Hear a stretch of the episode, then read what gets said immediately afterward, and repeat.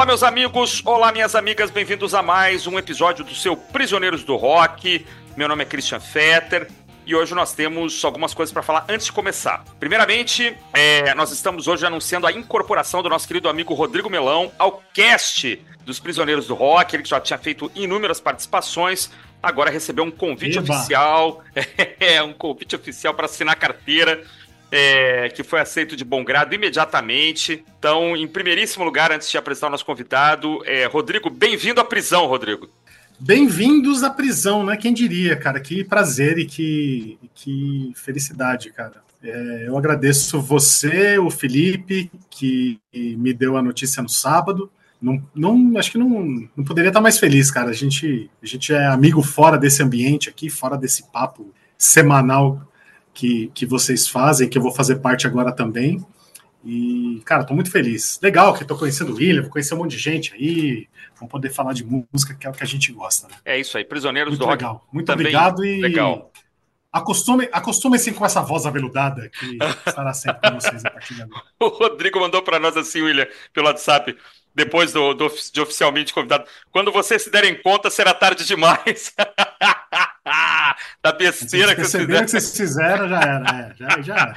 Exatamente. Então, tenho certeza que nossos ouvintes estão felizes com essa notícia, nós também. É, e hoje nós estamos recebendo, é, mais uma vez, não estávamos esperando, hoje era para ter recebido a Renata Freley, até porque nós vamos falar de Kiss, mas a Renata acusou aí uma gripe é, e nós desejamos melhoras para ela e, temos certeza que ela vai estar com a gente aqui em outros momentos. E aí, o William, também do podcast Rock na Mesa, né, aproveitou a deixa. Opa, então se a Renata não pode, é comigo. William Faria, muito bem-vindo. Já apresentei os dois aqui que vão participar hoje. É, dê o seu bom dia, boa tarde, boa noite aí para nós, por favor.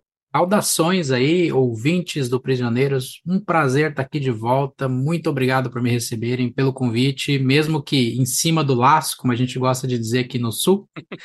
Mas bem contente de estar aqui. Prazer te conhecer, Rodrigo, e feliz de te ver de novo, Christian. E um abraço para o Felipe, que não pôde estar aqui conosco também. É isso aí, bora lá. Pois é, eu ia falar isso agora, né? Se por acaso alguém, porventura, sentiu falta de alguma coisa, o que eu acho que vai ser uma coisa meio rara, mas de fato, quem percebeu, o Felipe não está hoje com a gente aqui, porque também não está, está um pouco gripado, não está muito bem de saúde. Aí a gente manda o nosso abraço aqui, votos de melhoras, e certamente no próximo programa ele vai estar aqui, porque não é qualquer gripe que derruba o meu amigo Felipe.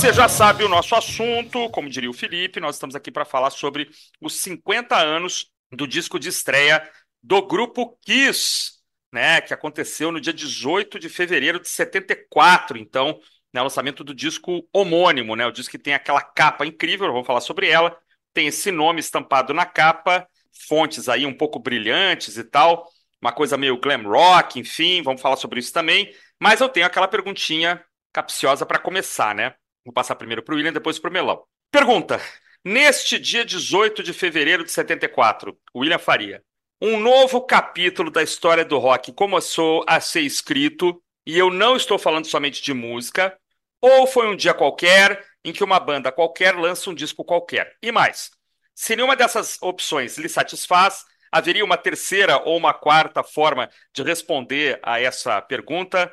William Faria, com você primeiro, depois passa para o Rodrigo. Com certeza, um baita de um capítulo. Formou o caráter de muita gente aí no rock, uh, músicos, bandas totalmente influenciadas pelo Kiss, ouvintes igual a nós aqui, que, que somos apaixonados pelo som da banda. Não foi qualquer, qualquer evento, não, foi um baita evento. Bom, eu acho que não foi um dia comum, né? Não foi, não dá para ser considerado um dia comum. 50 anos de um álbum que, se não teve o, o, o, sucesso que. Acho que ele fez. Ele faz mais sucesso hoje, né? Ele é mais reconhecido hoje do que há 50 anos atrás, né? Com certeza. Isso, disso não há dúvidas. Mas eu acho que a banda plantou uma sementinha ali há 50 anos atrás, que eles talvez não tivessem ideia do que do, do, da influência que eles, que eles trariam para o universo do rock. É, apesar de você, de você ter dito, William, que é uma banda que nós amamos, eu sou a ovelha negra aqui, cara. Eu não sou exatamente um, um fanático, um fã ardoroso de, de Kiss. Tenho até as minhas, minhas muitas ressalvas com a banda, né?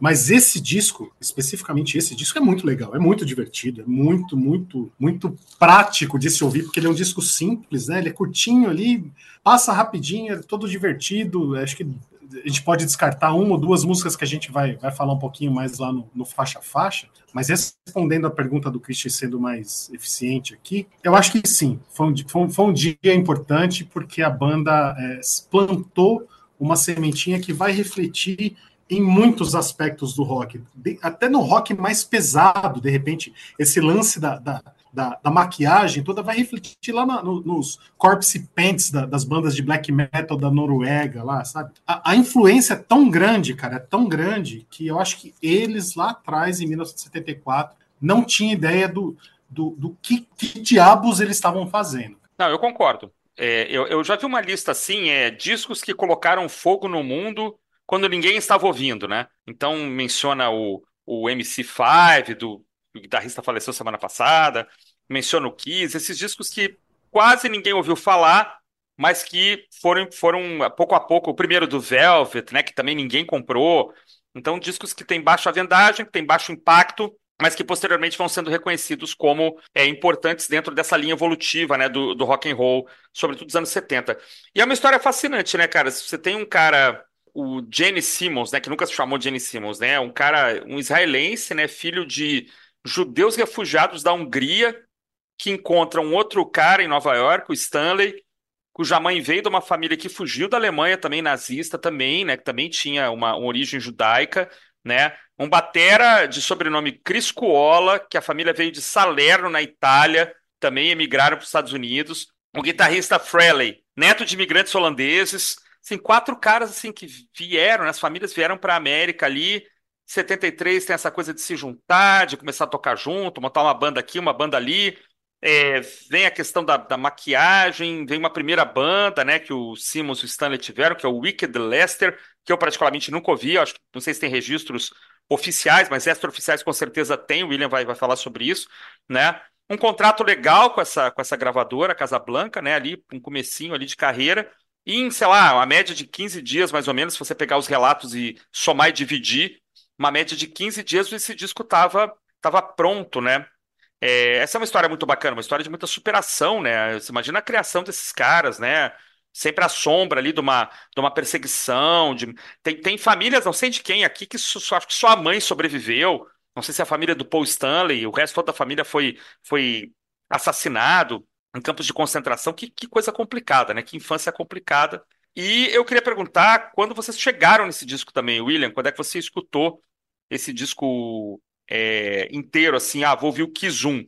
Ele certamente não foi o primeiro disco que você ouviu, né? Do Kiss.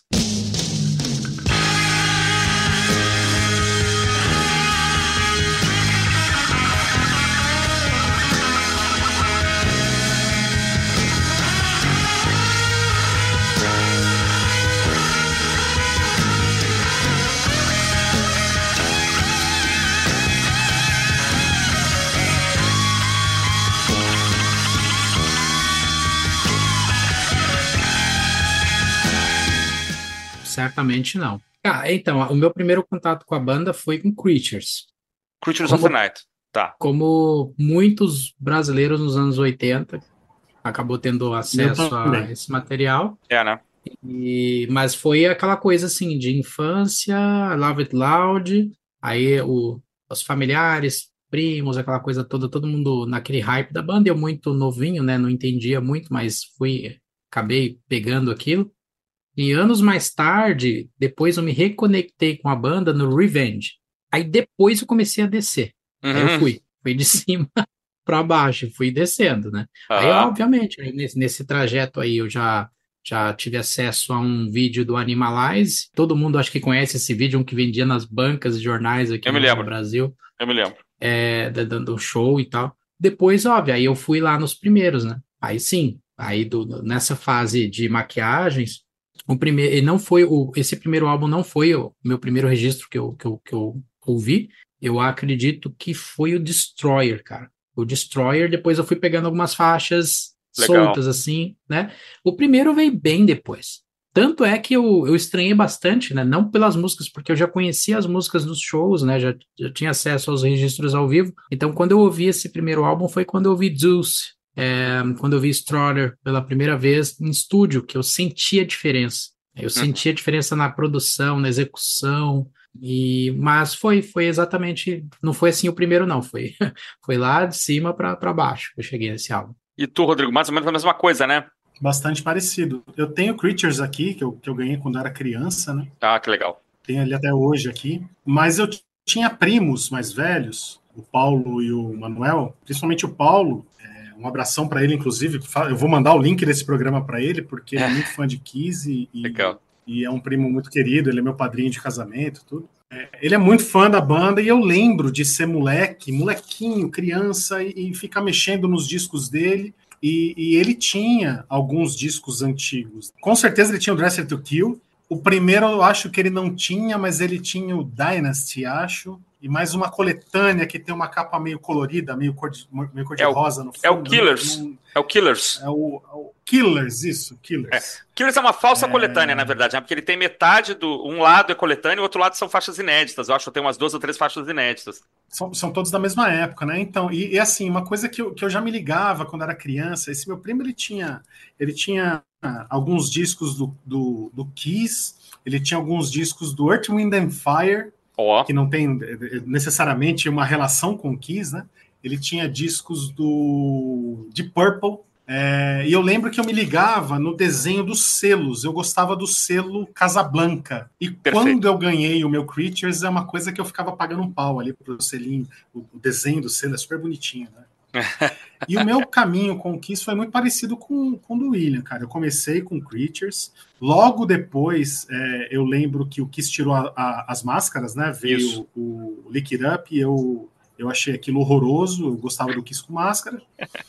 O Revenge é um disco mais pesado, ele é mais, mais, mais hard rock, talvez, do que, do que os demais, né? E é um disco legal, tem uma, tem uma música que chama Unholy, que eu acho pesadona, acho maravilhosa uhum. aquela música. E foi quando eu comecei, que eu voltei. Eh, teve o Alive 3 nessa época também, do, do Revenge, né? Mas eu já conhecia alguns discos da antiga.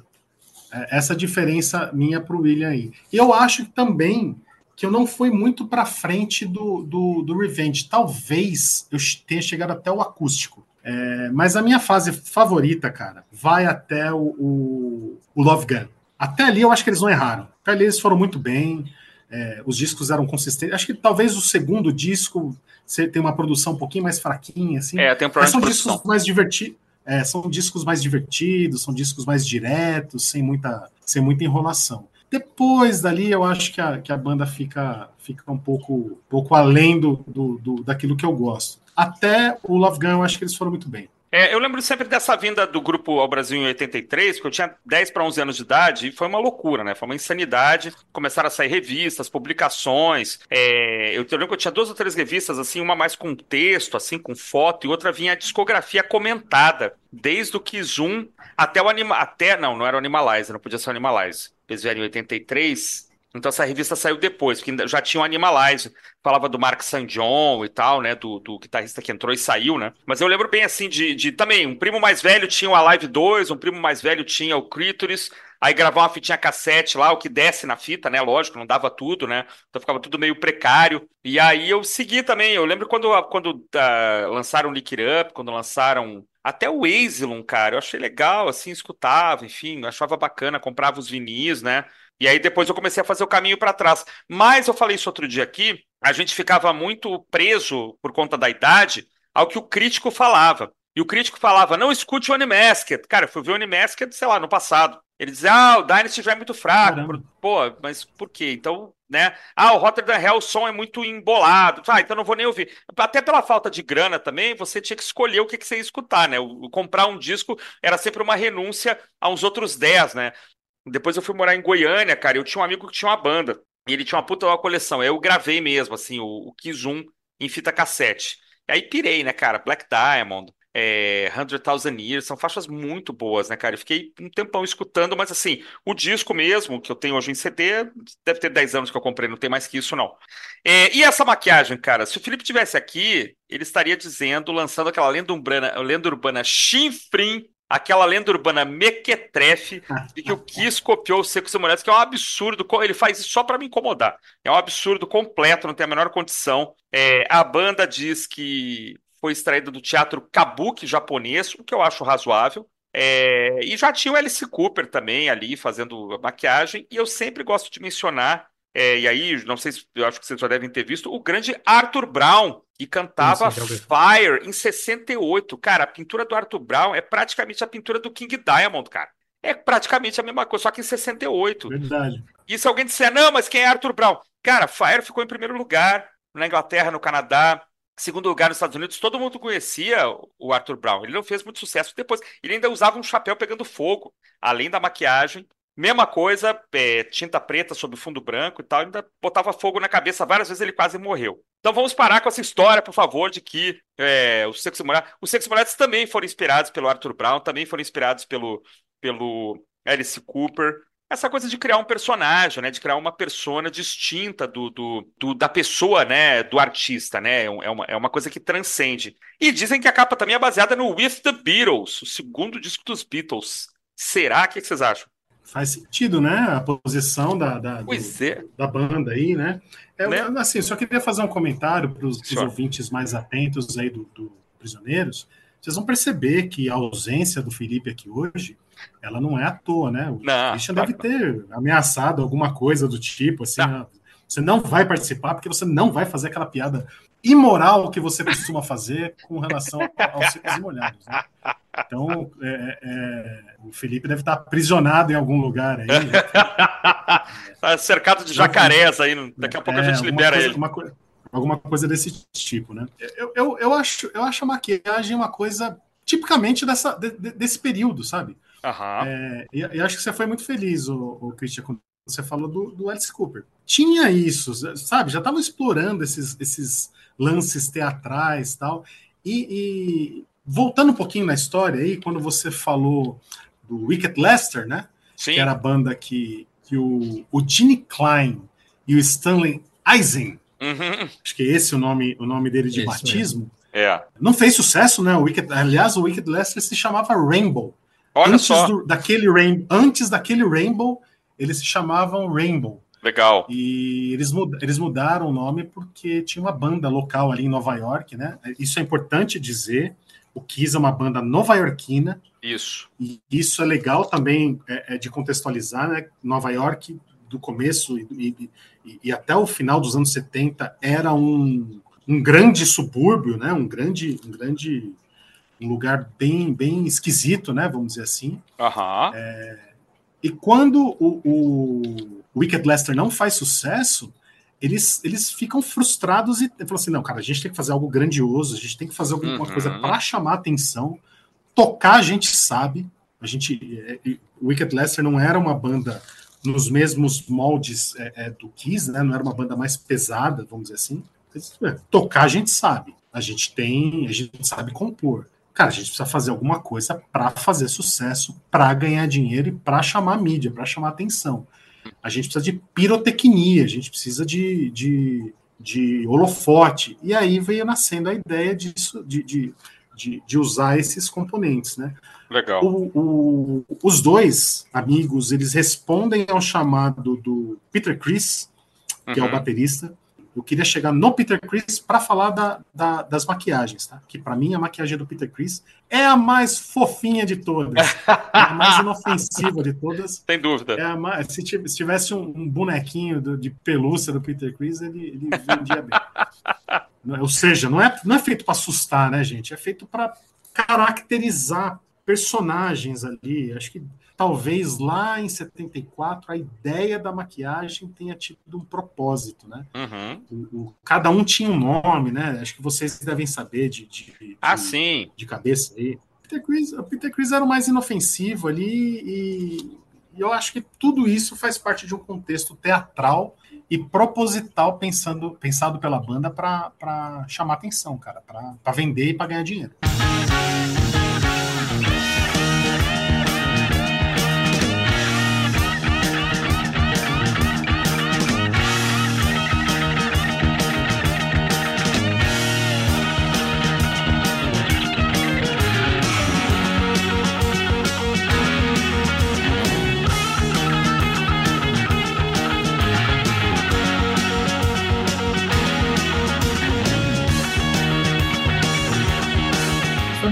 Questão das maquiagens, né? É bem isso que o Rodrigo falou. Eles queriam, nas palavras deles, em muitos dos documentários que eu já assisti, eles queriam ser a banda que eles nunca viram. Hum, eles que queriam legal. fazer o é tipo de show, o tipo de show que ninguém fazia. Então, entrava tudo no pacote. E a questão das maquiagens, entrando no detalhe, ela reflete as personas, os personagens deles. Então, tu tem ali o, o Paul Stanley, que ele é o Star Child, estrela no, no olho, ele é a estrela do rock, né? O, o cara o, é, reflete essa, essa, esse, essa ego dele, essa questão de querer ser uma estrela do rock e tal, e ele de fato é. O Gene Simmons, que tem, é o Demon, que tem o, que reflete um demônio, né? A forma como ele encontrou para se expressar na maquiagem dele. O Ace Frehley, que é o Spaceman, que é um homem do espaço, então ele tem essa, essa pintura assim, que esse prateado, né? Que reflete essa, questão ali, estrela, não sei, alguma coisa do tipo. E o Peter Chris, que é o Catman, porque o, Peter Chris, ele tem um passado assim, ele já se envolveu com gangues, ele, diferente dos outros caras, ele cresceu envolvido em gangues e tudo, na rua. Então, o gato tem sete vidas, né? Um sobrevivente, um cara que, que, que tá acostumado a sobreviver e tal. Então, basicamente, esse é o conceito das, das maquiagens. E eu acho que, olha, dentro do que se propõe, foi sensacional, cara. Eu não consigo imaginar um outro início se não for dessa forma, com essa estética visual. Não, é inconcebível. É, e só para complementar um, dois detalhes importantes aqui para os fãs né, mais ardorosos, para aqueles que estão começando a, a fazer comparativos aí, certamente a pintura aqui do Jenny Simmons ela vai mudar desde essa primeira capa, né? Quer dizer, essa essa pintura não vai mais ficar só no olho, ela vai se estender um pouco mais, né, pelo rosto. E o Peter Criss consta, diz a lenda, que para essa foto de capa aqui, que foi feita por um, casa, um cara chamado Joel Brodsky, que já tinha feito foto do Jim Morrison, do The Doors, ele tem umas fotos famosas, um ensaio famoso aí do, do Jim Morrison. O Peter Criss teria chamado um maquiador profissional, que fez Sim, uma maquiagem que nunca mais se repetiu. Na verdade, ela está aqui na, nessa capa, mas se você pegar os outros discos ou apresentações ao vivo, entrevistas, vai ver que isso aqui, essa maquiagem só existe aqui. Né? Então, enquanto o Stanley, o Simmons e o Frehley, mesmo eles mesmos fizeram a sua maquiagem, é, o Chris chamou, não, que era um maquiador profissional. Quer dizer, parece que tinha orçamento para essas coisas também, né? Para gastar um pouquinho, né? Não sei se a banda gravou o disco muito rápido, sobrou um pouco de dinheiro. Né? E aqui fala do papel do Neil Bogart também, né? Que era o, era o chefe da Casablanca Records, que também acreditou nos caras e tal. Caras, eu, eu antes do, do, do Faixa Faixa tem um negócio muito curioso também que aconteceu nesse período, que é a entrevista. Não sei se vocês têm isso anotado aí para falar, mas a entrevista que o Kiss deu é, já começando a falar do disco e tal, eles foram convidados para ir num programa de TV vespertino da TV americana. Tem esse vídeo no YouTube que é o Mike Douglas Show, que era um programa assim para donas de casa. Não sei se vocês já tiveram a oportunidade de assistir. Aquele programa de variedades, assim, né? E entra o Paul, Jenny Simmons vestido de, de demo, não sei o que, com asa. E, e é uma entrevista engraçadíssima, assim, porque ele fica tentando criar uma figura assustadora. E tem uma comediante, que é uma espécie de comentarista do, do programa do, desse Mike Douglas, que era a Totti Fields. E ela fica provocando Jenny Simmons o tempo inteiro, assim. Tem uma hora que ela fala que é maravilhoso, está gravado, tem até DVD. Que ela fala assim: ah, não seria legal se debaixo de toda essa maquiagem, se debaixo de toda essa figura, não estivesse um doce garoto judeu? E aí o Jenny acusa o golpe, entendeu? Assim, ele, ué, mas é, acho que só você poderia saber, assim, é, you should only know, uma coisa assim. Ela assim, não, eu sei, querido, você não consegue esconder o gancho. Ela faz uma piada com o nariz dele. You can hide the hook. Nossa, Isso é maravilhoso, cara. E ele faz uma cara assim com o nariz, assim. E, e aí diz que eles ficaram amigos, assim. O resto, ela viveu pouco, ela, ela tinha uma. Começou a ter um monte de doença, morreu acho que quatro anos depois, mas ele ficou amigão dela. E eu vi um comentarista dizendo um negócio legal, o seguinte, Totti Fields é um nome tão falso quanto Jenny Simmons. A Totti Fields era Feldman, ela também era judia. Então esse comentarista num site ele fala que é muito é, plausível que ela tenha reconhecido é, um membro da tribo se escondendo atrás de um pseudônimo. Então nunca ficou claro se ela sacou mesmo, se ela chutou um negócio. Porque ela fica brincando o tempo todo. Ah, ouvi falar que ele tá para adoção, não sei o quê, ele tá aqui para ver se alguém adota ele. Um monte de brincadeira que eles fazem. Diz que viraram amigos, né? Ela, e ela faleceu, quatro anos depois ela faleceu, mas a, é, esse vídeo é impagável você imaginar que a, a, emissora recebeu várias cartas depois reclamando, porque ele começa também a flertar com a plateia, né? Ah, eu estou vendo que você tem umas garotas apetitosas aqui, aí põe aquela língua para fora. Diz que a emissora foi inundada de cartas reclamando que como é que aquilo passava às três horas da tarde, né, da, da, na, na, nos Estados Unidos, donas de casa, crianças assistindo e tal, diz que foi um escândalo. Mas é um vídeo engraçadíssimo, essa interação dele com a, com essa comediante, a, a Totti Fields, é muito, muito engraçado. Você viu isso já, William? Já assistiu? Sim, sim, eu tenho Kissology 1, exatamente hum. no primeiro disco tem essa, esse programa. Que maravilha. Tem essa entrevista, que eles tocam Firehouse. Firehouse, é, exatamente. E, isso. E, na verdade, eh, os quatro, um deles ia dar entrevista. E eles decidiram que o Dini ia, porque acho que ele era mais um pouco mais despachado, né? Os outros estavam meio, meio tímidos, não queriam, e foi ele lá fazer. Colocaram ele na missão de fazer a entrevista. E a entrevista é isso aí que tu falou. É essa é hilário. É, então, é exatamente, exatamente por, essa, por esse tipo de coisa, é, William e Christian, que eu acho que eles plantaram a sementinha, entendeu? É. Vai, vai o Dini na TV em 1974, 75, não sei, faz uma, uma, uma brincadeira dessas aí, para depois, três, quatro anos depois, é, é, o Sex Pistols aparecer na BBC falando um palavrão. É entendeu? É isso aí.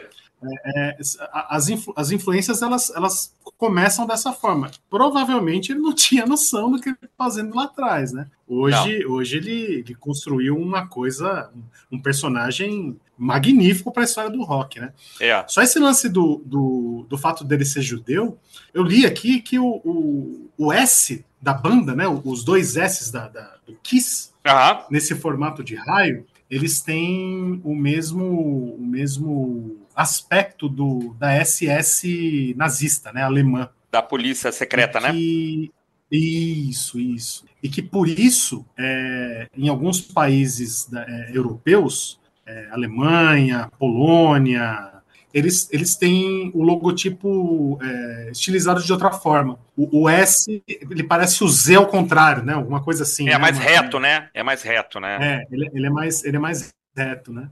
E, e esses todos os discos do, do Kiss eles saem até hoje lá com, uhum. com, com um logo diferente. É, eu acredito, eu acredito. Não, é, é, é, e o, o, próprio o próprio Gini falou, né, que, que pô, como, como assim, cara? Como vocês acham que a gente tem alguma relação? Eu sou judeu, cara. Como? É. Como... Não, não, é que eu ia falar, porque quem criou, quem desenhou o logo do Kiss foi o Ace Frehley coincidentemente ou não, acho que não, não, foi, não foi, acho que não foi essa a intenção, mas na biografia do Gene tem uma parte que ele diz que o Ace ele era fascinado por memorabilia nazista. Hum. Ele não com as ideias, não com Sim. com aquilo tudo, mas com, ele achava bonito, achava legal os uniformes. Outro que hum. no outro no rock que também tinha essa fixação e, inclu, e colecionava muita memorabilia nazista era o próprio Leme do Motorhead. Leme também gostava. Exatamente. Dos, de uniformes, aquela coisa do ele acha bonito. Não, não tem nada a ver com ideologia. Sim. Mas é só dizendo. Aí, eu, mas eu acho que o Ace, na, na, criação desse logo, não teve nada a ver com isso, com certeza não. Acho que não. Acho que não. Foi só. Ele criou o logo e, segundo ele, o, o, o Gene e o Paul só deram uma, uma finalizada ali, deixaram mais retas as linhas ali e tal. Não, e vamos lembrar que isso não, é nada, isso não é nada diante do fato de que aqui no Brasil diziam que Kiss era uma sigla, né? Crianças a serviço de Satã, né? Kids in Satan Nossa, Service. Isso é um clássico. Aí, cara, Sensacional. É assim, tem, tem, o Kids in Satan Service e o, o Knights in Satan Knights. Service. É, o Knights é menos, é menos popular, né? O Kids é mais. É, é que Kids, do, do, do... Kids foi perdendo o sentido com o avanço do tempo, né? É. Vamos pro faixa a faixa, senhores? Bora. Bora.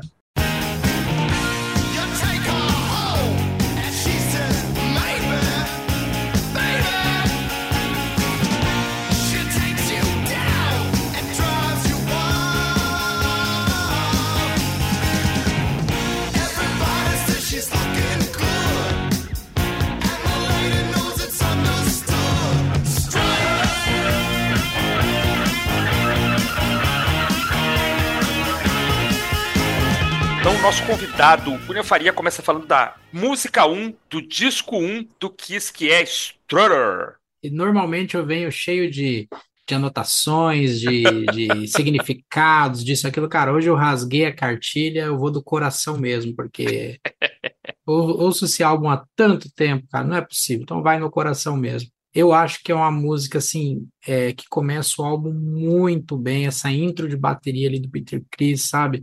Tu reconhece de imediato. É uma música que tem uma, uma, um riff gostoso, uma melodia legal de se ouvir, sabe? Ela funciona muito bem ao vivo. É uma típica música do Paul Stanley. É a cara dele essa música. Tanto é que a letra dele, né? Ele, ele escreveu sobre as mulheres ali, que tinha um fascínio pelas mulheres do cenário grande de Nova York, né?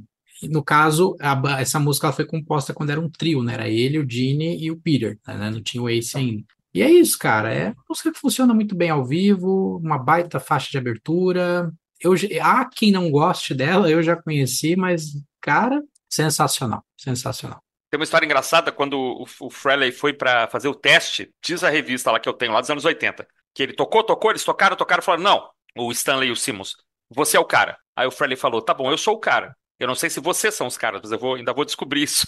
Tirou onda! Tirou onda o Sr. Paul Frehley. Figura, né? É. Adoro Strutter, cara. Chamada de bateria, riff. Ah, que riff, né? né? Maravilhoso, riff, né? né? Rodrigo? Fala aí, esse riff. É, riff, né? É cheio de riff bom, né, Rodrigo? Essa música é muito boa, cara. Essa música é muito boa. Assim, tá entre as 20 melhores faixas de abertura do, do, da história do rock. Fácil, cara. que legal. Fácil, fácil, fácil. É. Tem um riff, um riff muito, muito marcante, né, cara? Eu não, eu não sou eu não sou entusiasta da voz do, do, do Paul Stanley. E, aliás, é preciso reconhecer, né? Das bandas, pô, 50 anos, né, cara? Eu acho que eles, eles mantiveram, né, a qualidade vocal aí, cara, porque eles não desgastaram, né? Eles não, não é aquela banda que se esguela no palco e tal. E eu acho que eu, até hoje tocaram no Brasil aqui o ano passado, pelo, pelo que eu li, pelo que, que, que eu vi a respeito aí, não não passaram feio não, né? Então é, esse esse vocal do, do Paul Stanley aí é, que nunca me agradou tanto, eu gosto dele nessa música. Eu acho que essa, o William falou bem, é a cara do Paul Stanley essa música, é a cara uhum. dele, cara. E esse riff é matador, cara, é matador. Você ouve, assim, é perceptível bandas hoje de, de, de stoner, tipo Queens of the Stone Age. Você cata o primeiro disco do Queens of the Stone Age, tem riff parecido com esse daí. Posso estar tá viajando aqui, cara, mas a, a influência do Kiss vai para esses lados aí também. Não, eu concordo plenamente, Rodrigo William. Eu acho que é isso aí. Chamada de bateria, riff competentíssimo. As duas guitarras se interam muito bem, né? O Stanley e o Frehley tocando juntos. Aliás, o Stanley conseguiu fazer isso acho que com todos os guitarristas que, que tocaram na banda. Ele fala que ele não é um bom guitarrista, que ele não é um grande guitarrista, mas ele é competente naquilo que ele faz, assim, aquilo que ele se propõe, que é soltar os acordes, né? Eu, eu li numa entrevista que ele, ele dizia que ele era, ele era menos que um guitarrista, mas mais que um vocalista, ele se achava mais cantor do que do que instrumentista, mas é super, super eficaz. É, e eu acho, sabe, Rodrigo, eu, eu fui aqui em Brasília ver ao vivo o Purple e o Kiss, né? O que eu notei foi que em algumas faixas, e eu sou muito chato com isso, assim, eu presto atenção, por isso que eu, eu fico sentado, né, não fico em pé, com a cara no palco, não tenho mais idade para isso, é que em algumas faixas realmente Paul Stanley estava cantando, botando os bops para fora ali, como a gente fala. Em outras parecia que tinha um, uma cama de vozes, assim, um BG ali ajudando, entendeu? É, tinha, tinha refrões que tinha mais do que quatro pessoas cantando, não era só ele, o Singer, o Singer não, é o Eric Singer, né? Sim, baterista. É, o Tyre e o. E o tinha, tinha mais vozes, entendeu? Então, e acho que também não teria um problema, cara. Banda usar, dobrar ali os vocais, ou ter um pedal para fazer uma terça, para fazer uma, um efeito, tudo bem, tranquilo. Mas tu via quando ele falava e quando em certas faixas que ele estava cantando, que não era 100% orgânico ali o que estava acontecendo, mas nada que desabone. Né? Por exemplo, na hora da tirolesa, por exemplo, que ele, que ele se pendurou e saiu voando pelo palco, já tinha começado I Was Made for Loving You, que é o vocal dele, né? E ele lá na tirolesa e o, e o, e o, e o vocal rolando. Né? E eu olhava, cara, não é o singer, não, ninguém tá cantando, cara, e o vocal rolou, mas tudo bem, veja, isso não é um problema. Uma banda de 50 anos, pode se dar o luxo. Ele interagiu com a plateia o tempo todo. Então, só, só para dizer assim, que absolutamente aceitável dentro desse contexto, né? Adoro Strutter também foi uma das primeiras músicas que eu escutei, uma das primeiras letras que eu li. Acho que eu tinha uma, uma, uma, uma revistinha de letras traduzidas do Kiss né? Então, assim, ele meio que falando mal, né, dessa garota que vai fazer você chorar e tal. Ótimo, assim, é uma música que eu tenho uma, uma memória afetiva enorme. Ô, William, diga. Ah, não, só ia fazer um complemento, tá? Que a Soul Destroyer, né? Ela foi Sim. composta na fase que eles eram um trio, tá? Mas só um adendo ali para mim, para não deixar escapar. Ela foi composta pelo Paul Stanley e pelo Gene Simmons, tá? É uma, é uma, Deu uma, uma música da dupla, né? deu uma, é, deu uma ênfase pro Stanley na questão da letra, mas foi dos dois, tá? Tá, e é meio Tá raro, né? Na verdade, o Stanley Simmons não é uma dupla do tipo Lennon McCartney ou, ou Jagger Richards, né? Eles não têm muitas músicas escritas em parceria, né? É É, meio, exatamente. se dão Tem bem, um algumas aceita. coisas. É, algumas, mas não é muito, né? Aqui nesse disco são duas só, na verdade, né? Ah, eles, nesse disco é a Strutter, a dos dois, né? E a 100,000 Years. Exatamente. You got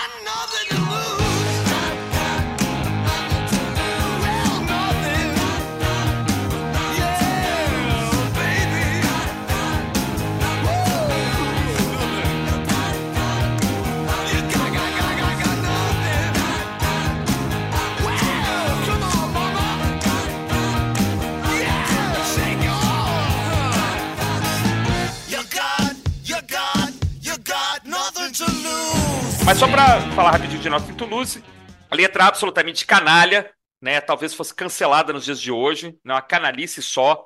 É um dos grandes riffs de guitarra do disco, e eu gosto muito. é, isso também não é tão comum, mas o Gene Simmons e o Peter Criss cantando juntos, porque ambos têm uma voz forte, assim, com drive, né? Eu gosto. Depois o Peter Criss vai se tornar um cantor mais light, mais leve. Você pegar Hard Luck Woman, coisa parecida, é quase pop, né, cara? Mas eu gosto da voz, eu gosto do, do arranhado do Chris. Ele cantando Beth, eu sempre achei lindo, vou achar lindo a vida inteira, né? Um baladão, mas não tem jeito. E eu gosto da combinação dos dois. Tem, ah, eu lembro, de ouvir é, moleque e nem saber que eram dois cantores. Tamanha simbiose que existe entre eles. Então, eu acho muito legal também Nossa em Toulouse. Cara, melhor faixa do disco, né? Ah, olha aí. Sim, melhor faixa do disco já. Não é, mas a gente entregar. fala sobre isso depois. Não é, mas é. Cara, três minutinhos e, e 25, 26 ali de, de rock and roll no, no estado mais puro e, e divertido. Canalha, muito canalha, não, não, há, não deixa dúvidas. Né? Aliás, a banda é, é, começa, né, falando, começa o disco com o Strutter é, é, e, e vai para Nothing to Lose, já falando do tema que eles mais gostam. Acho que o tema, talvez, arrisco dizer que é o tema que o Kiss mais abordou na- na- durante toda a discografia, né, cara? É. Falar das mulheres, né, cara? E, É. e, e Nothing to Lose é, é canalice total. É, não vou me dar o trabalho de, de trazer a, a- poesia da letra, eu vou deixar essa parte pro William, que eu sei que ele tem essa. O William Essa vai arrumar uma outra Sim, interpretação. sim. Aguarde, aguarde. Sim, não, não tenho dúvida de. Não, a outra não. A interpretação correta. Mais correta, mais romântica. E, e- e o que você falou da voz dos dois, o, o Christian, eu concordo, cara. Eu gosto muito da. da- Confunde, né? Eu gosto dessa roquidão meio, meio Rod Stewart, assim, né, cara? Uma, uma coisa, uma, uma coisa rasgada, né? E, e- aparece de novo mais pra frente no, no, no álbum. O jeito que o Gene Simmons canta, meio desleixado, assim, meio é, é, descompromissado. Cara, que refrão grudento, cara. É. É uma música perfeita, cara. Uma música perfeita, tem o tempo perfeito, o refrão perfeito, letra divertidíssima, canalha, mas divertidíssima e melhor faixa do disco. O que que eu vou dizer? É, é um rock and roll básico, cru, direto ao ponto, como eu gosto de falar. Ah, tem um livro que não sei se vocês já leram, recomendo a leitura, O Kiss por Trás das Máscaras. Ah, Não li, não li, não li. Foi, foi lançado ah, na época ali do, acho que do, ele data até o Psycho Circus, não me falha a memória, e agora ele foi relançado novamente pela Belas Letras, né? Então vale muito a pena ler esse livro porque conta diversas passagens interessantes, e inclusive tem um, a discografia até o Psycho Circus, ela é comentada faixa a faixa pelos integrantes da banda. Então, no caso da Nothing to Lose, eu trouxe uma anotação aqui do próprio Gene Simmons, que ele disse que essa música surgiu dele depois que ele ouviu o verso de duas músicas, que uma é do Little Richard, que é Before I Had a Baby, e a outra se chamava Sea Cruise, You Got Nothing to Lose, tem essa, essa frase, tá? Então, do ponto de vista da letra que vocês falaram, eu não sei se eu vou conseguir dar um significado mais é, é, plausível, mas eu vou tentar. É aquela coisa, né, cara? Nem sempre é, você às vezes é, inicia algo pela porta da frente, às vezes tu tem que ir por trás, sabe? Então, nem sempre. às vezes na vida tu sempre tem que acessar por outros pontos. É só isso que eu vou. O importante é tentar, né? Não importa O por importante onde é você ser tá feliz, tentando, mas, cara. né? O importante é ser É, feliz. e ele é né? feliz, né? Ele é feliz na música. Nesse Olha- sentido, nesse Ah. sentido, acho que Christine Sixteen é pior ainda, hein? Ah, sim, sim, sim, sim. Não, qualquer música que tenha 16 é, é pior. É, É. isso não tem a Ah, menor só dúvida. Não é a única, não é a única, né? Essa É. aí, no máximo, é nefasta, mas pelo, pelo menos.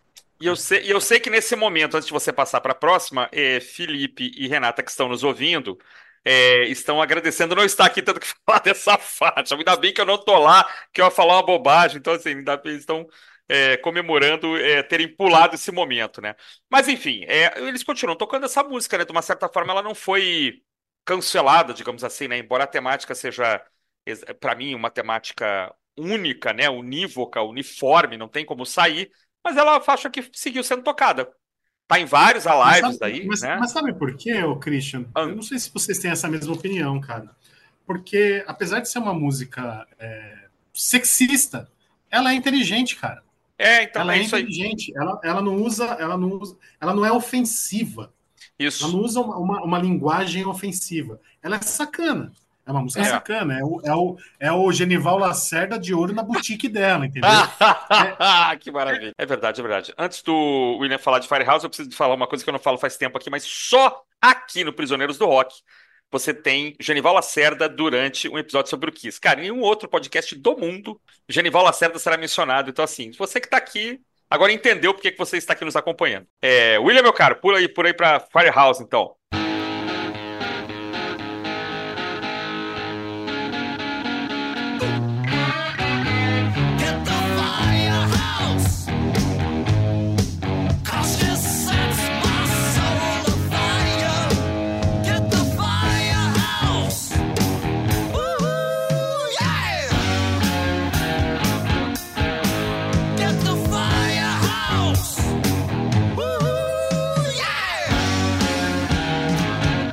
Firehouse. É, o riffzinho bem marcante também no início, um dos riffs mais memoráveis do álbum. Acho que essa música ela tem um, um andamento bem gostoso de ouvir, principalmente ao vivo. Acho que ela funciona melhor ao vivo também. Uhum. Eu tô, eu tô analisando essas faixas sem ficar me apegando na produção, tá? Se é boa, se é ruim. Eu tô me apegando na música, é puramente simples, tá? Não vou entrar nesse mérito na questão, não. A banda tinha um orçamento baixo, gravou do jeito que gravou e, e fim da história, tá? Ah, mas, assim, eu acho que Firehouse funciona muito bem ao vivo, principalmente porque é o momento onde o Gene Simmons fala que cospe fogo, pega aquela, aquela, né, aquela espada e joga no chão e tal. Cara, é, funciona muito bem. Eu gosto muito da performance dela. Já presenciei ela sendo tocada ao vivo, quando eu fui no show do Kiss em 94. Então, putz, eu tenho várias lembranças boas dessa música. Funciona Legal. muito bem. Deixa eu, o Rodrigo vai falar de duas então depois, só pra falar que é engraçado, né? A gente não combina nada, né? É, o que que eu anotei aqui, minhas anotações para Firehouse? É que era o momento de falar um pouquinho do som.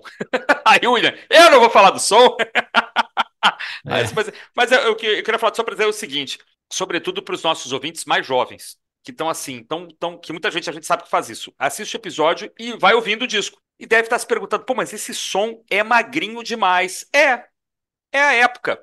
É, é um som magrinho. A bateria às vezes até parece meio escondida, né? Era o que os caras tinham, o que o seu William falou, orçamento apertado, primeiro disco, né? Não tem como salvar isso, por favor, não tem inteligência artificial que aumente o som dessa bateria ou que coloque uma guitarra é, é, mais pesada. Por favor, não façam isso. É o som da época, né? É, é isso aí. Agora é se fechar o quê? Na competência dos caras de fazerem belos riffs, refrões assoviáveis. Se você olhar no fundo tem hora que o baixo tá esmerilhando, tem hora que a bateria tá detonando, né? O, o- acho que o Chris é um discípulo de Ringo Starr.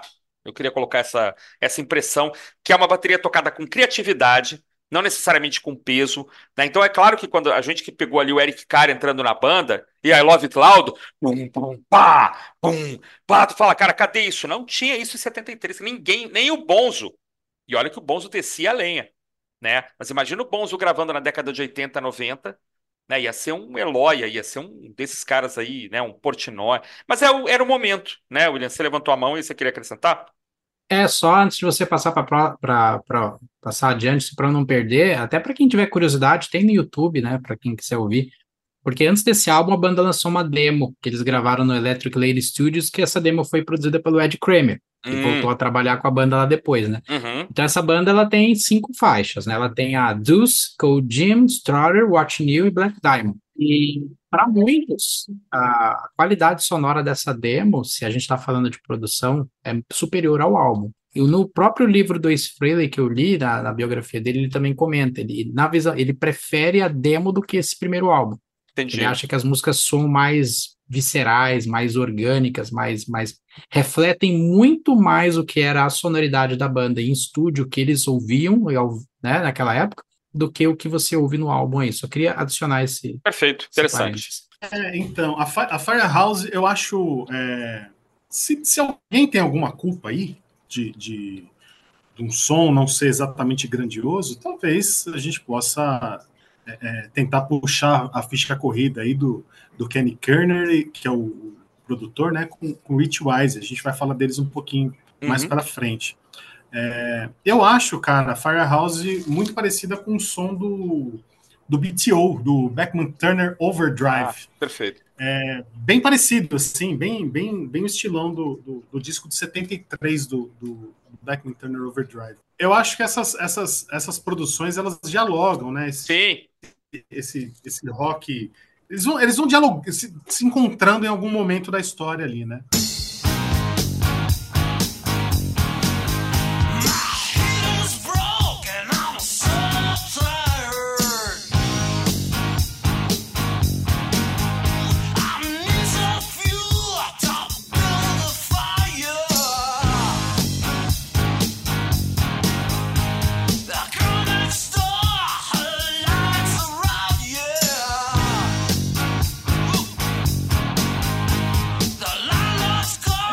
E aí a gente parte para Coldin, né? Que é a arruaça, né? É a bebedeira, é a cachaça. Tem, tem que ter, né, cara? O, Kiss é uma banda hedonista, né, cara? É. ele- Eles abusam desses, desses temas é, é, é, sexo, bebidas, rock and roll e estripulia, né, cara?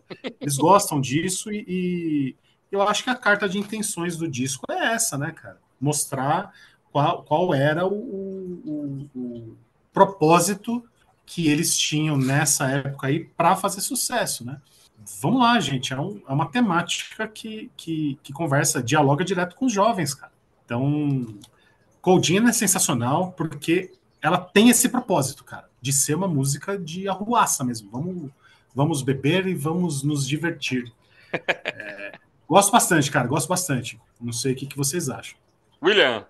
É, é, eu gosto pra caramba também a composição do Ace Frehley, a cara dele, essa música, ele é, para mim é o grande destaque da, da, da música, indiscutível, acho que ah, ele pegou pra ele mesmo, ele compôs desde o riff inicial, é, a- algumas, algumas frases de guitarra que ele fazem ali no, mais pro meio da música e tal.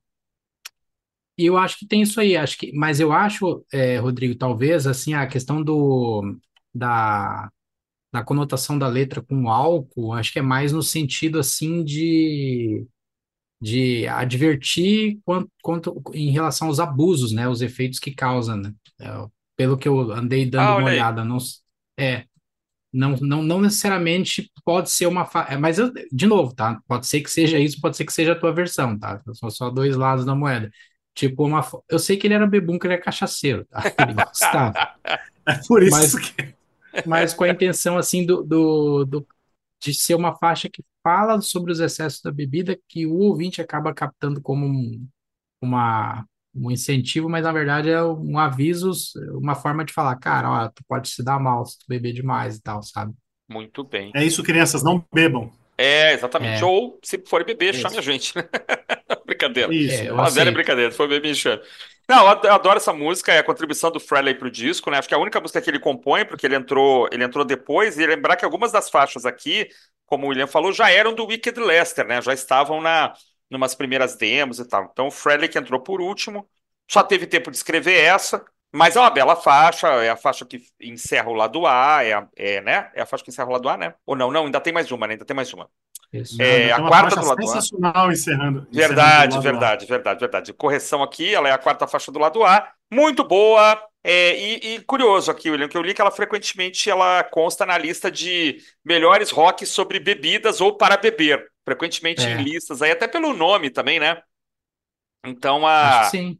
E o Frehley é isso, cara, um cara de muito talento, né? Um cara divertido, engraçado, até incomodava de vez em quando, assim, em períodos aí que o Simmons queria dar entrevistas mais sérias e tal. Tem, tem altos vídeos aí do Frehley sacaneando e, e- e falando bobagem, meio, meio alto aí nas entrevistas, né? Let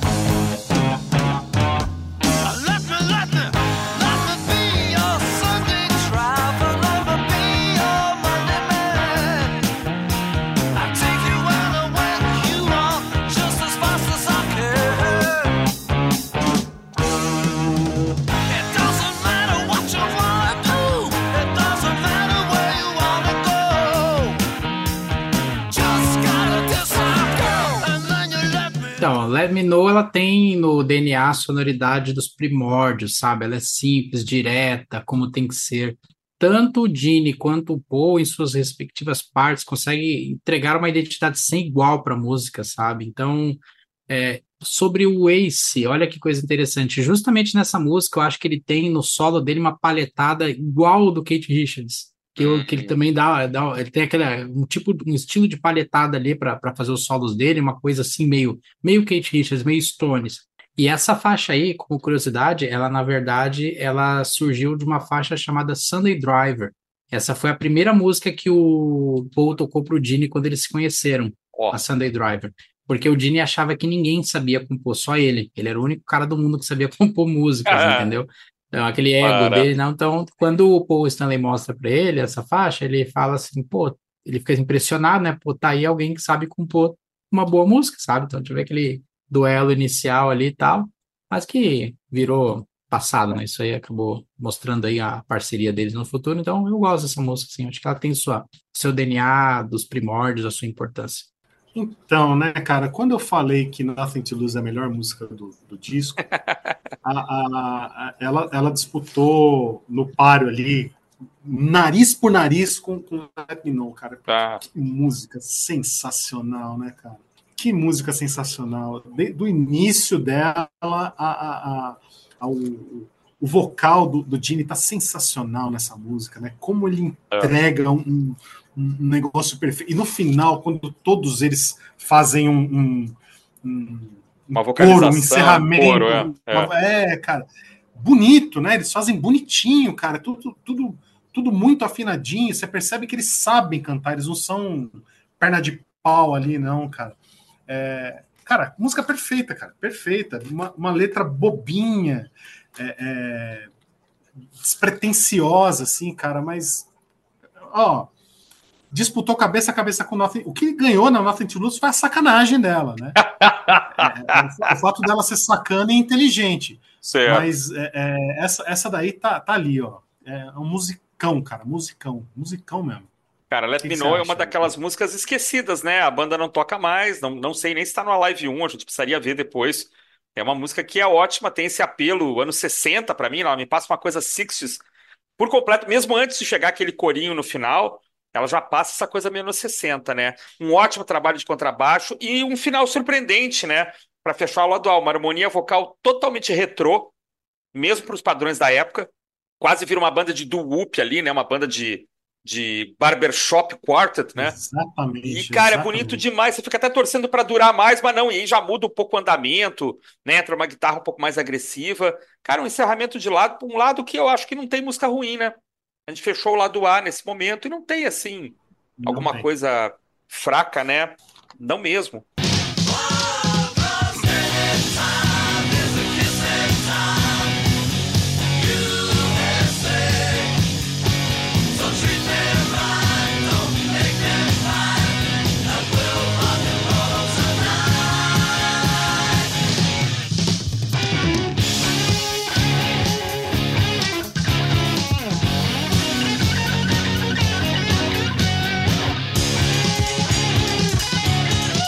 Cara, o meu lado B do meu CDzinho aqui começa com Kissing Time, mas nem sempre foi assim. Vamos falar rapidinho aqui. Kissing Time não estava no disco original, mas aí aparentemente as vendas não estavam tão boas e o chefão da Casa Blanca, Neil Bogart, gentilmente mandou que a banda gravasse um cover é, que é Kissing Time, que é também, já que a gente falou bastante aqui de de músicos judeus, né? Composta por dois é, compositores judeus, né? O, o Man aqui o Lowe.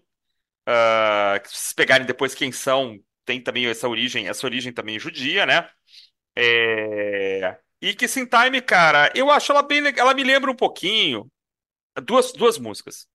Dancing in the Street, que é um clássico lá dos anos 60, né? Calling out around the world. Por quê? Por conta da, da chamada do nome das cidades. Que Dancing in the Street tem isso também. Até na regravação do Sim. Jagger e do Bowie, eles falam até do Brasil, né? E me lembra uma coisa de Beach Boys também, a estrutura da música me lembra uma coisa de, de surf, surf rock, assim. Claro que é mais pesada, claro que não é isso. Mas eu acho ela, acho ela divertida, abre bem aí o lado B, continua só música boa. Tá bom, essa música aí eles regravaram, é do Bob Rydell. O, a gravação original, né? Isso. Rydell, Não sei se isso. você chegou a ver, já, já conseguiu, já ouviu a- essa versão? Já no YouTube tem. Tem até Não um programa lá de, de TV que, que ele canta. É bem diferente, tá? Não é pareci, muito parecida, não, tá? Ficou- Ó, acho que eles mudaram a letra também, hein? é, essa música aí ficou um pouco com esteroides ali, tá? Mas, mas assim, mas eu adoro o Kissing Time, cara. Eu, putz, eu, eu amo essa música. Eu amo essa versão deles. Pra mim, uma das preferidas do álbum. E ó, e ó, agora eu vou, cara, eu vou provocar demais, cara. Bora. Pra mim, é a faixa que eu não sei quando eu ouço, pra mim é que melhor remete, a que mais remete a essa primeira fase da banda. Por, por incrível que pareça. Sabe por quê? Mas não é por, não é por nada. Tem um documentário deles que acho que é The Second Coming.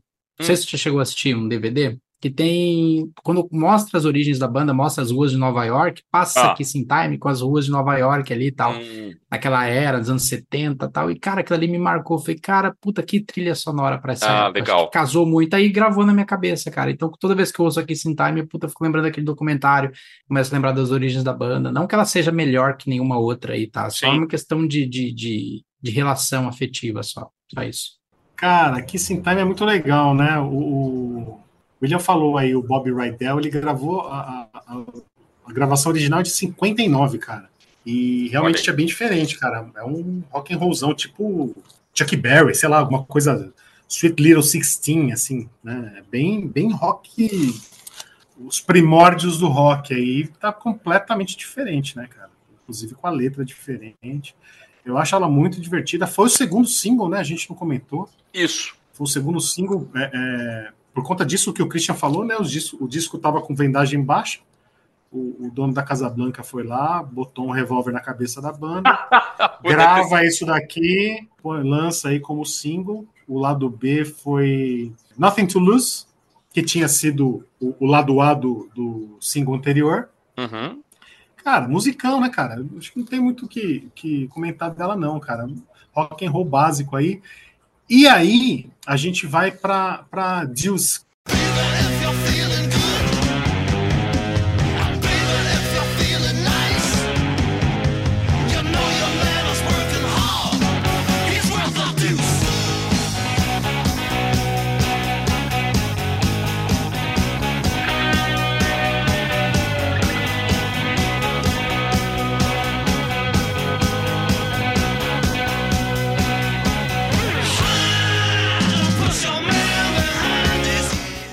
conversou um pouquinho mais cedo com, com o Felipe, antes dele, dele é, anunciar que não conseguiria participar com a gente aqui hoje. O Felipe fez um comentário que eu fiquei martelando o comentário dele na cabeça, cara. O Felipe, ele, ele acha que Deus envelheceu mal, uma letra que envelheceu mal. Cara, eu, eu, eu, acho que é um grande hit da banda. Acho que um show do que sem tocar essa música é, é um show que falta alguma coisa, né? Eu acho que ela é uma letra machista, sim, mas eu não, eu não, é, é, eu consigo contextualizar ela dentro do período em que ela foi, em que ela foi concebida e, e, e, e quando, eu só acho que ela, assim, se, se a gente for comparar o machismo dessa letra com a da Nothing to Lose, por exemplo, a Nothing to Lose é inteligente, eu já disse aqui, né? Uhum. Ela, ela, ela usa, ela usa de inteligência para falar é, sacanagem. E aqui não, aqui eles dão um, um recado é, bem, de, bem, bem masculinizado mesmo. Eu não sei se isso era intencional ou não, para mostrar alguma coisa é, com relação a, aos personagens, né? que eram homens maquiados ali de alguma forma. Não sei se isso era, era uma coisa intencional ou não, mas o fato é que é um grande hit da banda. Eu acho que ela, ela é uma música poderosa. O instrumental dela é poderosíssimo. Eu diria, não sei se todos irão concordar comigo, é a última grande faixa desse disco. A última grande faixa desse disco. O que, que vocês acham aí? Jamais eu vou concordar, porque eu acho que as grandes faixas estão chegando. Ah, não, As grandes também não fa- vou. É, não, acho que ele termina, ele termina com faixas muito poderosas. Mas eu entendi o que você falou aí sobre a questão da letra. É, de fato, é uma letra complicada, mas assim, é, a gente tem que lembrar que esses caras é, foram criados, né, na década de 60, né? Então, assim, acho que ela reflete um pouco um recorte da sociedade, digamos assim, né? Você tem essa, esse cara que realmente é o, é o, é o arrimo ali da família, o cara que, que sustenta e que tem a mulher que clar- claramente parece ser uma dona de casa e ela talvez não se sinta tão bem com isso, mas também não tem muita escolha. É, acho que é um recorte. Nem sempre eles estão cantando em primeira pessoa, não, não quer dizer. A gente tem isso às vezes, né? O vocalista está falando sobre ele. Ah, não é, né? E tenho certeza que não foi isso que o Felipe quis dizer também, deixar bem claro. Mas é um recorte, né, cara? É uma letra mais séria, né? Na verdade, ela é, ela é um pouco menos gaiata, digamos, do que, do que as demais. Mas, cara, eu acho que é, eu consigo enxergar. Eu conheço essa moça, sabe? Eu conheço esse cara, eu conheço essa moça. Eu, eu conheço pessoas que, que, que levam essa vida. E, e levam. E às vezes vem parar aqui no escritório de, de advocacia, não querendo mais levar essa vida. Então, assim, mas é, é, um, é um cenário, né? É um quadro. É um quadro plausível. Não vejo problema. E gosto muito dela. Também foi uma das primeiras faixas que eu escutei, é, junto com Strutter, junto com é, Black Diamond, sobre a qual falaremos daqui a pouco. E acho ela excelente, assim. A levada animal, né, cara? Tem um riff animal, assim, né? Vamos lá, a levada. E o Simmons no vocal, que né? é, e o Simmons no vocal, cara, que combina perfeitamente com esse tipo de levada, né? Eu, eu que ia falar isso também. Eu gosto muito do vocal do Simmons, cara, sempre gostei. Sempre achei ele mais, mais vocalista de rock do que o Stanley. Mas é- acho legal o contraponto que eles fazem. O, o cara mais fanfarrão, que é o Stanley, dançando no palco, cambalhota, e o Gene, aquela coisa mais estática, né? Mais na sua cara, né? Eu acho legal isso. Ele, a forma como ele, como ele encara o público, como ele tem essa coisa do, do vocalista de Mais rock durão, né? né? É, eu acho legal, acho que é importante. E, e isso eu acho, as, as personalidades combinam, assim, não, elas não combinam, e isso é legal. Né? Você tem quatro estereótipos, mas muito bem distintos uns dos outros, né? E acho que isso é, o- é o que acontece no Queen, é o que acontece nos Beatles, nos Stones.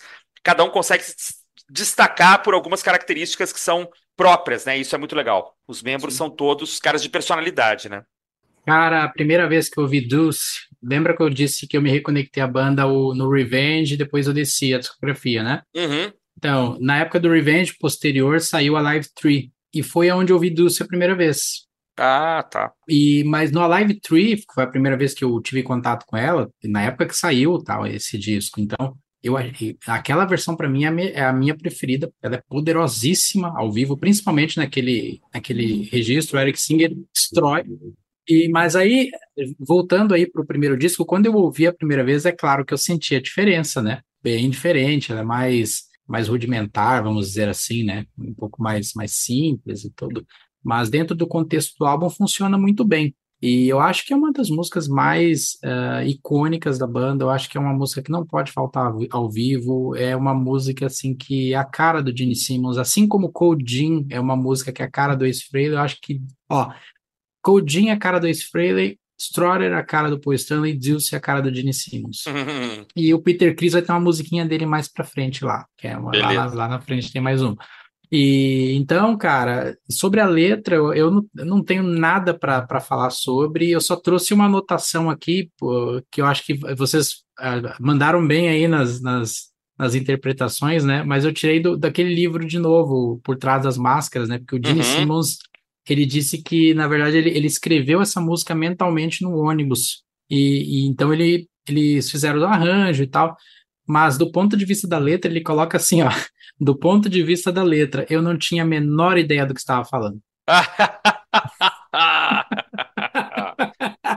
Eu acho engraçado essas releituras posteriores, né? Não, não sabia bem, sabia muito bem o que senhor estava falando, seu Chaim. Seu o senhor sabia muito bem o que estava falando. Não me venha, mas eu acho legal isso, Ai. isso acontece demais. É por isso que essas entrevistas mais modernas eu costumo desacreditar um pouco, assim. Quero ver o cara falando na época, né?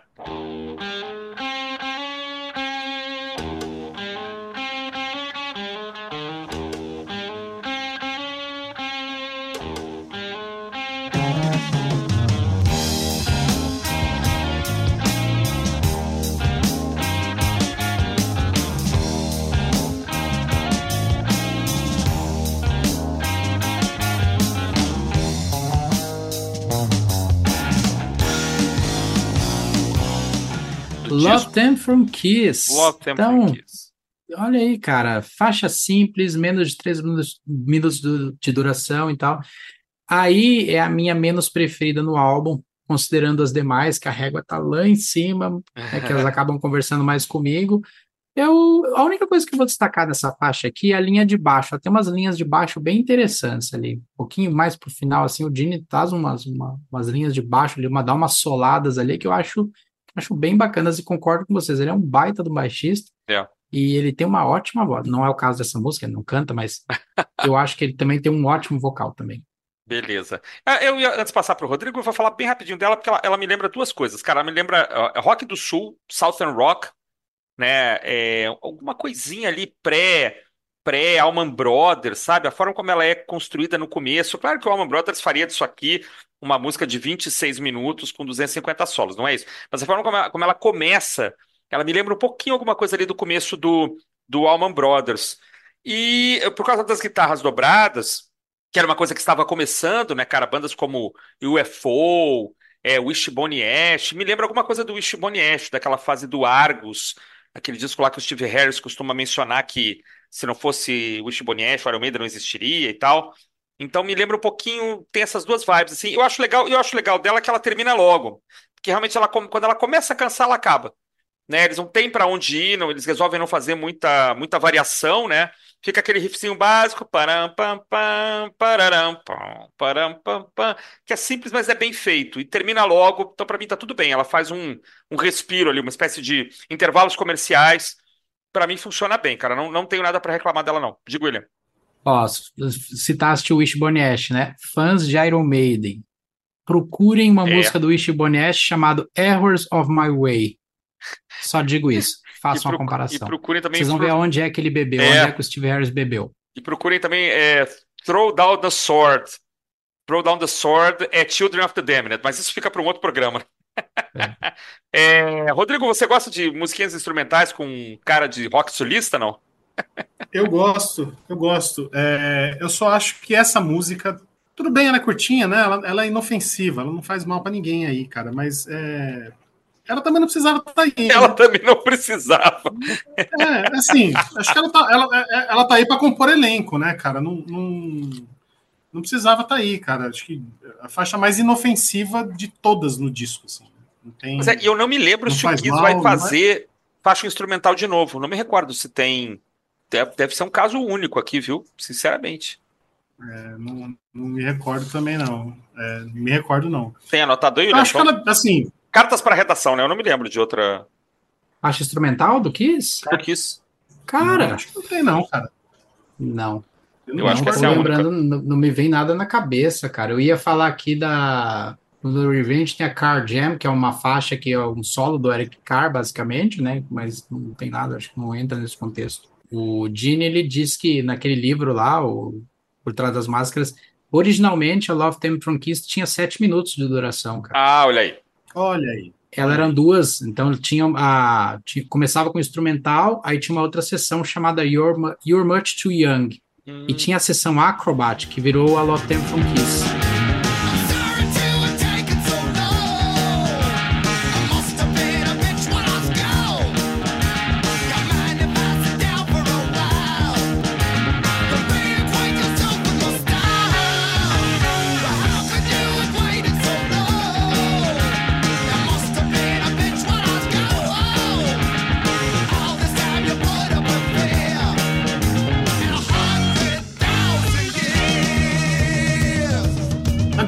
100,000 Years, que é, é a pegada do Alice Cooper ali, né, cara? Uma coisa meio Skulls Out ali, né, cara? É, pesadona tal, e, e na linha do, do Alice Cooper, cara. Não sei se vocês concordam. Eu, eu, assim, a faixa legal, bacana, eu acho que ela tá no lugar certo. É, ela não tem o mesmo poderio da, da, da Deuce, da, da, da própria Strutter, não tem mesmo, a mesma força, o mesmo impacto, mas é uma faixa pesadona também e não faz feio aí não, cara. O que, que vocês Alice acham? Cooper ali, Alice Cooper ali mais ou menos na, fa- na fase do Killer. É. Não, cara, é, é- assim, eu, eu acho o, o Alice Cooper bem lá, assim, do, é, Schools Out mesmo, cara. Acho que é nessa, nessa, nessa linha aí, cara. Cara, que engraçado. Eu, quando eu escuto 100,000 Years, eu penso já pra frente, assim, eu, eu- eu- ela me remete já, assim, eu- esse, esse baixo cavalado, assim, cara, se o Paul Diano entrasse cantando, eu não ia me, me impressionar, cara. Só que tivesse um pouco mais acelerado no primeiro disco do Iron, é, para mim passava super bem, assim, porque tem essa coisa do, do, do toque cavalar, né? Essa coisa meio... Né, que o Uriah Heep também usava, né? um- uma música mais... Eu adoro, cara, e assim... Ela tem aqui um micro solo de bateria que no Alive 1 vira uma das coisas mais incríveis. E eu lembro, cara, Um macro, né? Cara, é um micro, macro. macro, né? eu lembro, cara, que deve ter sido assim, num curto espaço de tempo, eu devo ter escutado é, o Alive 1 e o Purple ao vivo no Japão, Made in Japan, que tem o The Mule lá, né, o Ian Pace, e eu falava assim, cara, esses caras são inacreditáveis, cara, ficava assim, cara, como é que o cara consegue prrr, ficar, né, o solo do Peter Criss no Alive 1 é fantástico, né, cara, o do, do Pace, então, nem se fala, né, mas assim, é... Eu lembro que eu ficava muito impressionado, assim, eu tinha fita cassete, eu acho, gravado a Live 1, não tenho mais. Mas era incrível, né? Então essa, a importância dessa música é o que que ela virava ao vivo, né? Um negócio gigantesco, que aqui é bem insinuado, né? Aqui você vê como, como o Peter pode tocar um pouco mais forte, né? Como a produção ajuda aqui, né? Então eu simplesmente adoro. Não chegamos na minha faixa preferida ainda, mas eu gosto muito de, de, da- do que representa 100,000 Years. Ah, então, 100,000 Years, eu particularmente prefiro a versão ao vivo, Uhum. apesar de que no álbum ela funciona muito bem também. E, cara, essa música me faz a cabeça. Ela tem um psicodelismo ali, ela tem uns mo- momentos como o solo de guitarra, do- de bateria do, do Peter que capta também ah, essa sonoridade dos primórdios do Kiss. Então, principalmente ao vivo, nessa época, a qualquer gravação que você pegar em vídeo, que você quiser ouvir dessa época, com essa música, sabe? Nesses anos, os primeiros anos, cara, é matador, simplesmente matador. Aquela parte ali, da- depois da, da parte de bateria, que o Paul Stanley gosta de interagir com a plateia, que fica ali é, falando com eles e tal, aquele, aquelas, aqueles, aquela labareda de fogo e tal. Putz, cara, eu, eu adoro essa música, eu acho ela muito boa.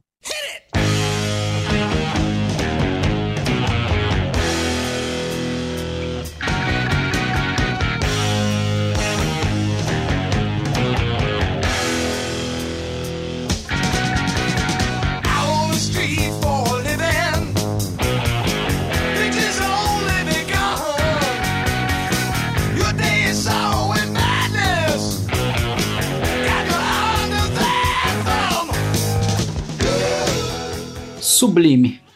É assim que eu, que eu considero Black Diamond. Para mim, ela encerra o álbum no auge. E foi a primeira música do Kiss que eu ouvi um baterista cantar. No caso, a primeira vez que eu ouvi Black Diamond foi com o Eric Carr cantando, Uhum. no Animalize. Cantava bonito, né, cara? Sim, era um pedreirão tocando lá, mandava bala ali, mas, tipo, tinha uma voz bem, bem agressiva. e tal. 1,60m de altura, de muita energia, né, galera? Era muito pequenininho e poderoso, né, cara? É, Da estirpe E aí dos, dos grandes cantores baixinhos, eu falo. Tem alguns aí, Ronnie James Dio e o Eric Carr também. Então eu acho que fecha bem o álbum, cara. Ela capta bem a energia do, do disco, ela é forte, ela, ela é representativa, sabe? Ela mostra tudo o que eu quisera nessa época. Cara. Excelente. Black Diamond é, pra mim, a melhor música do disco. É, tem memória afetiva aqui, certamente. É tranquilo que foi uma das primeiras coisas que eu escutei da banda. Tava lá naquela fita cassete original. É impressionante, assim, pensar que o baterista tocava bateria e cantava. Para um moleque, isso é de bugar o cérebro. E eu acho é, impressionante como é que ela se desenvolve, né? Como é que ela se desenrola. Porque ela tem, ela meio que termina, tem um, um falso final também, que é um troço que eu sempre achei fantástico, né? Ela meio que termina e volta, né? E esse final, cara, até hoje eu não sei, assim, eu vou arriscar aqui que é uma coisa de feita na mesa, né? Esse pão, pão, pão. Cara, tem uns timbres ali de doom metal, cara, de metal extremo dos anos 90, que não são sons que não tinham sido feitos ainda, cara.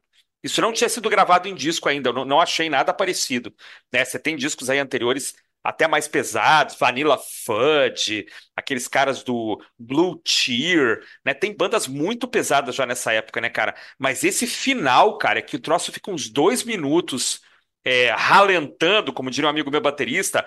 Oh, Oh, E eu- hoje eu fiquei aumentando ainda para tentar escutar, assim, aparecem umas coisas no final que eu não sei o que que é ainda, parece um pedaço de outra faixa. Cara, adoro Black Diamond, cara, que música maravilhosa. Aqui, se você curtiu, assim, nunca tinha escutado Kiss e começou nesse episódio, boa viagem, cara, porque daqui pra frente é, vem discos muito bons por aí. É, então, cara, agora eu fiquei até com vergonha, cara. Se, se é a faixa. É a, Boa noite a é todos, faixa foi um prazer. favorita- se é a faixa favorita, eu tenho certeza que eu fui admitido nesse programa hoje no Prisioneiros, já sou demitido, já no primeiro programa já tô, na rua já. É, não, cara, não é a minha faixa Desce a favorita. lenha, Milão. Não. Dessa Não é a lenha. minha faixa favorita, não, cara. Ela, ela é, para mim ela destoa, porque primeiro que ela é longa, né, cara? Ela, ela comparada com as demais aí, tem mais de cinco minutos. Começa de uma forma aí com o vocal do Stanley, depois passa para vocal do, do, do Peter Chris, né? Você falou desse final dela com, com, com esse efeito, né? Que, que você chamou, você chamou o Doom Metal aí para conversa. Lembrar que o Black Sabbath usou o contrário disso, né? Na War Pigs eles aceleraram. Eles no final, da é música, verdade, né? é verdade. Realmente os caras eles eles estavam brincando ali no estúdio para trazer uma experiência pesada para a música ali, talvez. Verdade. O que não me, me, me prendeu em Black Diamond é o, o fato dela ser a última música. Não sei Ah. se, ela, se ela deveria encerrar o lado A para outra música encerrar o lado B lá em cima, assim, sabe? Uhum. Com, com um clima mais festeiro e, e, e hedonista. Não sei, cara. é, mas ela, ela, ela. Por isso que eu tô falando, eu tô até com vergonha, cara, porque dois fãs de Kiss estão dizendo que é uma, uma, uma grande música. Eu acho apenas uma música ok. Ali atrás eu falei, né, que, a- que na Deuce o que vinha daqui para frente era, era a- na Deuce era a última grande música do disco. As três demais eram, eram músicas ok. É isso, cara. Eu acho a, a, Love Theme, que é a, a, instrumental, a, a Hundred Thousand Years e a Black Diamond, músicas ok. Não comprometem o disco, não é isso que eu tô dizendo. é, o disco inteiro é bom, mas eu, eu não, não acho ela tudo isso, não, cara. Me desculpem, por favor. Me Ah, me desculpem. não tem a mesma percepção. Não, não, o Rodrigo não gosta de diamante negro, mas tem laca, tem som de valsa, tal. Cara, tem pra todo Alpino, mundo. né? Tem, A chocolate. tem. prateleira tá cheia pra todos os gostos aí. nem Alguém viu a tá letra? tudo Eu não certo. conheço a letra. A letra fala: que quem é Black Diamond? É uma garota? Ah. Só pra eu saber. Eu não- confesso que eu não vim com esse tema. Ó, segundo eu encontrei aqui, cara, ela é uma canção sobre sentir-se preso na vida. Fala de ser apanhado numa situação opressiva e sem saída, referindo-se frequentemente ao ambiente de trabalho de uma pessoa e às experiências de pobreza. O imaginário de um diamante negro, que é um tipo de diamante difícil de cortar, implica o desafio de tentar libertar-se das dificuldades. A, a canção fala também da sensação de desespero que muitas vezes acompanha condições sociais e econômicas opressivas, bem como da falta de recurso e assistência disponível para aqueles que se encontram em tais situações. Tá. A mensagem é de lutar contra as probabilidades e nunca desistir. E sim, ouvintes, eu estou lendo porque eu pesquisei, porque eu não sabia, e eu duvido que o Gene Simmons pensou em tudo isso que eu estou escrevendo aqui, Ah, quando gente. ele, A gente duvida. né? Lógico. Duvido, duvido que a banda pensou em, em algo desse tipo, mas tudo bem. Muito bem. Senhores, temos números e eles são péssimos. Os números são horríveis, ó. É, 82ª posição no Canadá, 54ª no Japão. Olha, ranqueou no Japão, né? 38ª na Nova Zelândia, talvez a melhor posição. Quer dizer, a Nova Zelândia é uma ilha, 10 pessoas compraram, enfim. Na Billboard eh, US aqui, 200, 87ª posição. É, o single de Kissing Time ranqueou também 80 alguma coisa. E a, segundo o Wikipedia, aqui vendas de 50 mil no Canadá e 500 mil nos Estados Unidos. Mas vai saber quando é que chegou a 500 mil, né? Porque É. o Kiss é, é famosa a história de que à medida que os discos foram sendo lançados, foram puxando os demais. Então eu arriscaria dizer que deve ter levado um tempo para essa certificação dourada aqui recebida pelo Kiss na América é, do Norte.